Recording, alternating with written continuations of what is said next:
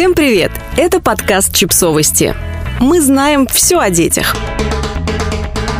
Переводим тоддлера, сиблинга, мамшейминг и другие слова с английского на родительский. Каждый раз, когда в наших изданиях появляется слово «тоддлер», в комментариях обязательно находится тот, кого это слово оскорбляет. Нам не раз предлагали заменить тоддлера на русскоязычного малыша, ребенка и даже, простите, ходунка, но мы непоколебимы.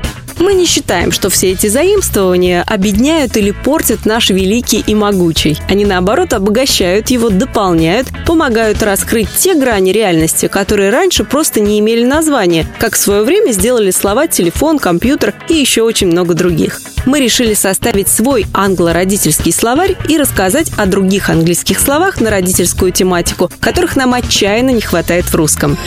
Тодлер. Несмотря на то, что слово «тодлер» можно найти во многих наших материалах и на страницах отдельно взятых мам-блогов широкого распространения, оно так и не получило. А зря, ведь тодлер – это не просто малыш, это ребенок в возрасте примерно от года до трех, в некоторых источниках до четырех лет. Само слово «тодлер» происходит от английского «to toddly», что можно перевести как «ковылять», «неумело ходить» и как бы намекает нам на то, что тодлерами становятся дети, когда они перестают ползать по полу и присоединяются к клану прямоходящих. Однако примечательны тодлеры прежде своим непредсказуемым характером, бурными истериками, абсурдными требованиями и странными умозаключениями.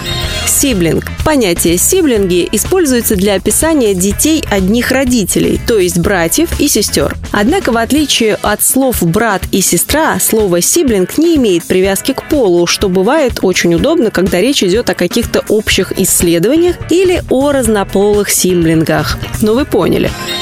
Мамшейминг Очередное слово «хит» по числу комментариев. Неужели нельзя сказать по-русски? Шейминг от слова «shame» – стыд.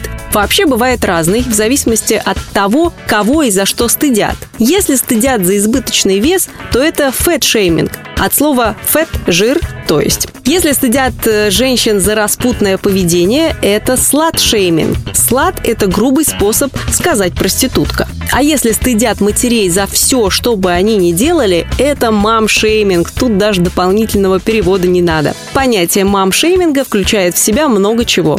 От немого осуждения до почти что прямой травли.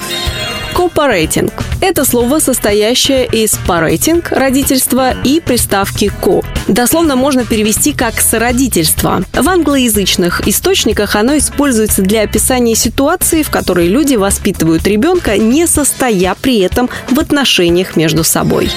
Гендер-рива. То, что мы называем вечеринка по поводу объявления пола ребенка, появилась в России совсем недавно. Изначально этот тренд стал популярным в США, а потом распространился по миру. Суть гендер-ривела в том, чтобы торжественно объявить будущим родителям, какого пола их еще не родившийся ребенок. Baby Shower. Еще одно мероприятие, которое традиционно проводят во время беременности, это Shower. И лучше, чем Shower, его не назовешь. Вы наверняка не раз видели такое в американских фильмах, когда к женщине на довольно большом сроке беременности в гости приходят ее друзья и родственники, дарят подарки для малыша, играют в тематические игры и пьют винишко из детских бутылочек. Такая традиция одаривания еще нерожденного ребенка и его родителей призвана снизить траты на детские товары и облегчить и без того напряженный период подготовки к родам. Однако в России бэби-шауэры, в отличие от гендер-ривелов, пока не прижились и встречаются крайне редко. Возможно, это отчасти связано с суеверием о том, что до рождения ребенка нельзя ничего для него готовить. Многие даже кроватку собирают только после возвращения из роддома. Подписывайтесь на подкаст, ставьте лайки и оставляйте комментарии. Ссылки на источники в описании к подкасту. До встречи!